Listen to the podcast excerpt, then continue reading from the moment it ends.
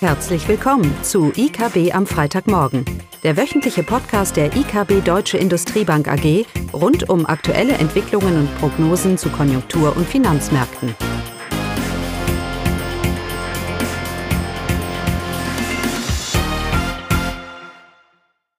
Willkommen zu IKB am Freitagmorgen, heute mit Caroline und Klaus. Ja, die Themen heute Erzeugerpreise und Notenbankpolitik und dann noch etwas zu unserem IKB Automobilzulieferbericht. Und Klaus fängt an. Ja, wir haben es wahrscheinlich alle gesehen. Die Erzeugerpreise sind im Dezember auf 24,2 Prozent Jahr auf Jahr jetzt angestiegen. Im gesamten Jahr ein Anstieg von 10,5 Prozent. Und wenn man das jetzt so liest, auch in der Presse, dann wird immer argumentiert, es sind die Energiekosten vor allem. Ja, und wenn man es etwas weiter nimmt, dann vor allem die Rohstoffpreise. Die Rohstoffpreise sind der Grund für diesen, für diesen Anstieg. Und äh, das wollen wir ein bisschen relativieren. Es sind nicht alleine die Energiekosten oder die Rohstoffpreise im Allgemeinen sondern es ist eine Kombination von Preisdruck, aber auch die Fähigkeit, diese Preise ohne weiteres schnell und einfach weiterzugeben.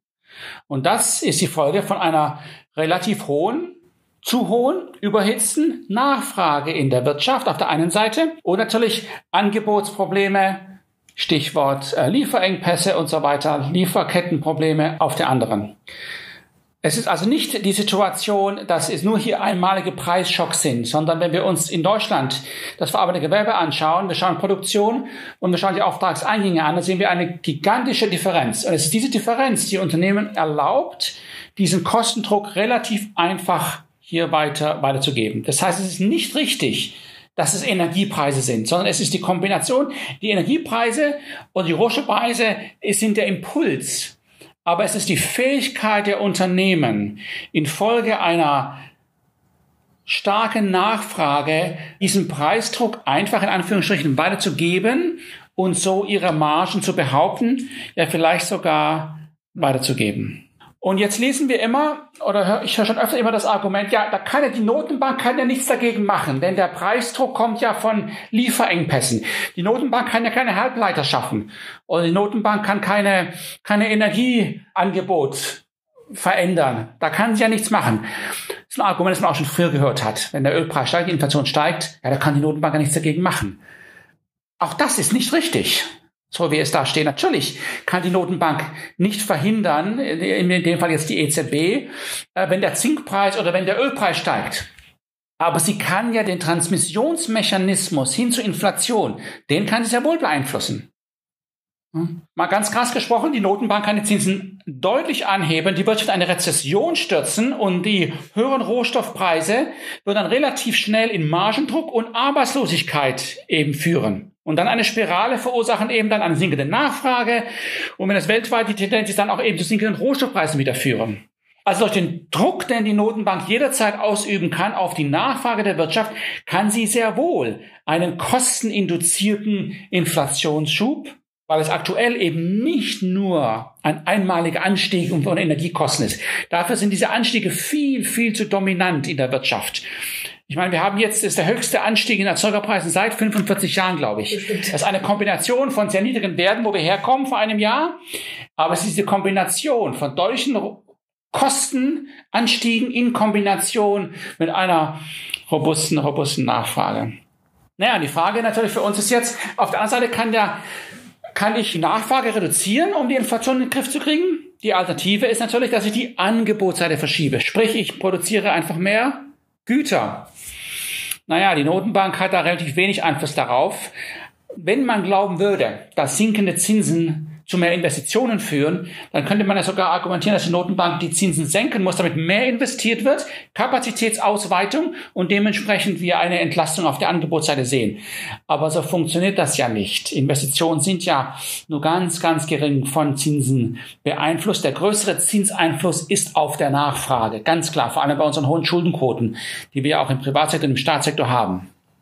Soll heißen, dass wenn die, Not die Notenbank kann agieren und sie wird über die Nachfrageseite agieren. Die eigentliche Frage in Europa ist vielleicht, ob denn die Fiskalpolitik darauf reagieren wird. Sprich, die Zinsen steigen jetzt und Lindner hat das ja auch in der äh, gesagt vor kurzem, äh, dass wir dann, uns dann halt ein bisschen unsere äh, Konsolidierung vorantreiben müssen. Und die spannende Frage ist, ob die, ob alle Länder in Europa so denken oder ob sie weiterhin ihre Fiskalpolitik ausweiten, äh, in der Hoffnung, dass wenn die Schuldentragfähigkeit nicht mehr gegeben ist, die EZB ein Problem hat und nicht der einzelne Staat. Gut, das ist noch abzuwarten. Aber die Notenbank kann durch Zinsanstieg die Nachfrage dämpfen und dementsprechend hier auch eine kosteninduzierte Inflation sehr effektiv verhindern. Die Frage ist natürlich, ob wir das möchten. Und im Moment hoffen und erwarten die meisten Prognosen, was die Inflation und die Geldpolitik so angeht, dass das nicht der Fall ist. Sprich, die Inflation sinkt, weil die Kosten sich stabilisieren. Es gibt keine Lohninflationsspirale. Und dementsprechend kann, braucht die Notenbank nicht agieren zu dem Maße, dass sie die Wirtschaft bremsen muss, sondern wir, sie kann eher, wie sage ich immer, Caroline, die kann den Raum der Konjunkturerholung nutzen, um die Zinsen anzuheben. Was würde denn passieren, wenn die Noten, wenn das nicht der Fall wäre, wenn die Lohn und ich meine, das Argument über Lohnsteigerungen, wir haben das hier schon oft gemacht in der Runde und ich gehe davon nicht weg, weil wir sehen das, wir sehen das weltweit, dass auch infolge von Corona die Bereitschaft zu arbeiten nicht mehr so hoch zu sein scheint die Erwerbsquote ist das, ne, mhm, Caroline? Genau, ja. Dass die Erwerbsquote in den USA zum Beispiel relativ niedrig ist. Ähm, und jetzt wird argumentiert, aber dann muss ich höhere Löhne bezahlen, ich, damit ich mehr Leute wieder anstellen kann. Na gut, wie effektiv das ist, das äh, wird den Rahmen jetzt hier sprengen, aber dann kann man eigentlich nur hoffen, dass die Produktivitätswachstum natürlich wieder die Lohnstückkosten in den Griff bekommt.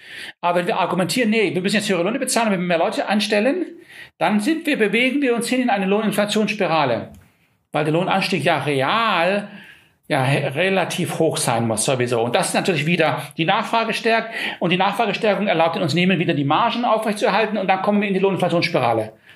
Ja, da muss man sehr drauf aufpassen. Notenbank kann das knacken durch eine ansteigende, durch ansteigende Zinsen. Ja, aber das sind aber im Moment nicht eigentlich ignoriert, auch von den Märkten. Wir sehen steigende langfristige Zinsen. Das heißt, die Zinsen sagen uns, die EZB wird irgendwann die Zinsen anheben, die Inflation steigt, die Konjunktur ist eigentlich auf einem ganz guten Weg und das lange Ende geht hoch. Wir haben Bundrenditen wieder im positiven Bereich oder um die Null. Haben wir schon lange gesagt, dass das notwendig ist. Was würde jetzt passieren, wenn die Notenbank agieren muss, um die Wirtschaft abzukühlen? Mit all den fiskalischen Konsequenzen und das Jammern und so weiter, was sich daraus ergibt, einfach weil die Inflation aus dem Ruder rennt. So wie Anfang der 80er Jahre in den USA. Da hat Paul Volcker auch den Fuß auf die Bremse, die Zinsen auf über 20 Prozent angehoben, die Wirtschaft abgewürgt, aber die Inflation ist sowas von gefallen. Natürlich, weil die Nachfrage weggebrochen ist. Die Wirtschaft ist in eine Rezession gegangen. Was wird denn dann passieren mit den Zinsen und mit der Zinskurve? Klar, kurzfristig würde die lange Ende noch weiter nach oben steigen, aber ich glaube, dass relativ schnell die Zinskurve flach wird und dann sogar invers wird. Weil das lange Ende genau weiß, das, was die Notenbank jetzt macht, ist gar nicht aufrecht zu halten. Die Wirtschaft stürzt in eine Rezession, die Inflation wird deutlich nachlassen und relativ schnell wird die Notenbank die Zinsen wieder, wieder senken. Das hatten wir auch Anfang der 80er Jahre. Das ist ein Szenario, das im Moment überhaupt komplett übergangen wird. Wir wollen heute da andeuten, Eins, dass die Notenbank sehr wohl einen Einfluss hat und zwei, dass das eine andere Dynamik in die Zinskurve bringen könnte, als man vielleicht aktuell erwartet. Jetzt hoffe ich, dass du noch genug Zeit hast, Caroline. Ja. Also kommen wir direkt zu dem Automobilzulieferbericht. Wir äh, veröffentlichen ja jedes Jahr einen IKB-Automobilzulieferbericht. Das ist eine Auswertung von Jahresabschlüssen der Automobilzulieferer. Diese Auswertung bezieht sich dann natürlich auf das Jahr 2020, weil für 2021 liegen noch keine vollständigen Abschlüsse vor oder sind noch nicht ausgewertet. Aber wir haben auch Zwischenzahlen bis September 2021. Also auch wenn diese Zahlen recht alt sind, ergeben sich daraus durchaus Implikationen für die weitere Entwicklung der Zulieferer. Und die wichtigsten Kernaussagen sind, dass im ersten Corona-Jahr 2020 die Zulieferer doch ziemlich unter die Räder gekommen sind. Also es gab hier einen Umsatz- und Ertragseinbruch. Und insbesondere kleine Zulieferer sind auch 2020 in die Verlustzone gerutscht. Aber dann 2021, also hierfür liegen ja die Zwischenzahlen bis September vor, kann man doch sehen, dass der Tiefpunkt klar durchschritten ist. Anziehende Preise beim Pkw und vor allen Dingen im Zulieferbereich haben zu Umsatzsteigerungen bei den Zulieferungen geführt, trotz der Lieferengpässe, die wir ja im Verlauf von 2021 gesehen haben. Die Renditen haben sich erholt und dürften auch in 2021 höher ausfallen als in 2019. Aber grundsätzlich, das beobachten wir ja schon länger, dass die Ertragskennziffern der Zulieferer schon seit Jahren unter Druck sind. Und das gilt insbesondere für kleinere Unternehmen, die zudem auch eine geringere Investitionsquote aufweisen und diese dann auch 2020 im ersten Corona-Jahr auch noch deutlich zurückgefahren haben. Insgesamt können sich die Zulieferer den äh, Strukturwandel der Automobilindustrie von daher nicht entziehen, denn bereits seit 2009 weitet sich die Schere zwischen Inlandsproduktion, Pkw-Inlandsproduktion und Auslandsproduktion doch erheblich aus. Seit 2016 sinkt in Deutschland die Pkw-Produktion. Und wir hatten damals noch ein Produktionsniveau von 5,7 Millionen PKWs. Das lag jetzt 2021 bei 3,1 Millionen. Also ein Rückgang von über 2,6 Millionen Fahrzeuge innerhalb dieser fünf Jahre. Das ist ein Rückgang von fast die Hälfte. Äh, sicherlich ist das auch Corona-bedingt. Corona-bedingt wird hier ein Verlust von ungefähr knapp über einer Million Fahrzeuge gesehen und der restliche Teil bezieht sich dann eben auf den Strukturwandel, den wir sehen, den Transformationsprozess und natürlich die zunehmende Vorortproduktion im Ausland. Natürlich ist das auch bedingt Transformationsprozess. Äh, das haben wir jetzt 2021 auch äh, gesehen bei den Neuzulassungen. Elektro- und Plug-in-Fahrzeuge haben mittlerweile einen Anteil von 25 Prozent an den Neuzulassungen. Insgesamt ist es aber so, dass der Strukturwandel der Automobilindustrie, wie gesagt, Spuren bei den Zulieferern hinterlässt und diese Zulieferer auch vor erheblichen Herausforderungen stellt, insbesondere die kleinen Unternehmen. Also hier sind natürlich immense Investitionstätigkeiten gefragt in den nächsten Jahren, die diese Unternehmen leisten müssen. Und gleichzeitig müssen sie sicherlich auch höhere Abschreibungen auf ihre alten Anlagen vornehmen. Also vor allem der Strukturwandel vollzieht sich zu Lasten der kleinen Unternehmen. So, und was passiert jetzt, wenn mein Szenario hier stattfindet, dass die Notenbank die Zinsen doch etwas deutlicher anheben muss und die Nachfrage nachlässt? Das würde ja dieser Strukturwandel vor allem oder die Probleme unter den kleinen Unternehmen, ist ja eine sehr konjunktursensitive Branche, ja nur verstärken. Das heißt, ja. ich habe eine sinkende Nachfrage bei gleichzeitigem hohen Investitionsbedarf und Abschreibungsbedarf, den ich habe. Also es ist ein Worst Case eigentlich in dem Sinne. Letztes Jahr war ja nicht schlecht für die Automobilisten eigentlich. Wir jammern ja. über die hohe Inflation, aber die zeigt uns ja, dass die Unternehmen Gewinne machen, weil sie Kosten einfach weitergeben. Ne? Ob das sich dieses Jahr und nächstes Jahr so entwickeln wird, ist, ist, abzu, ist abzuwarten. Sicherlich ergeben sich da einige Risiken. Gut. Okay, das war's dann. Tschüss. Tschüss. Ciao.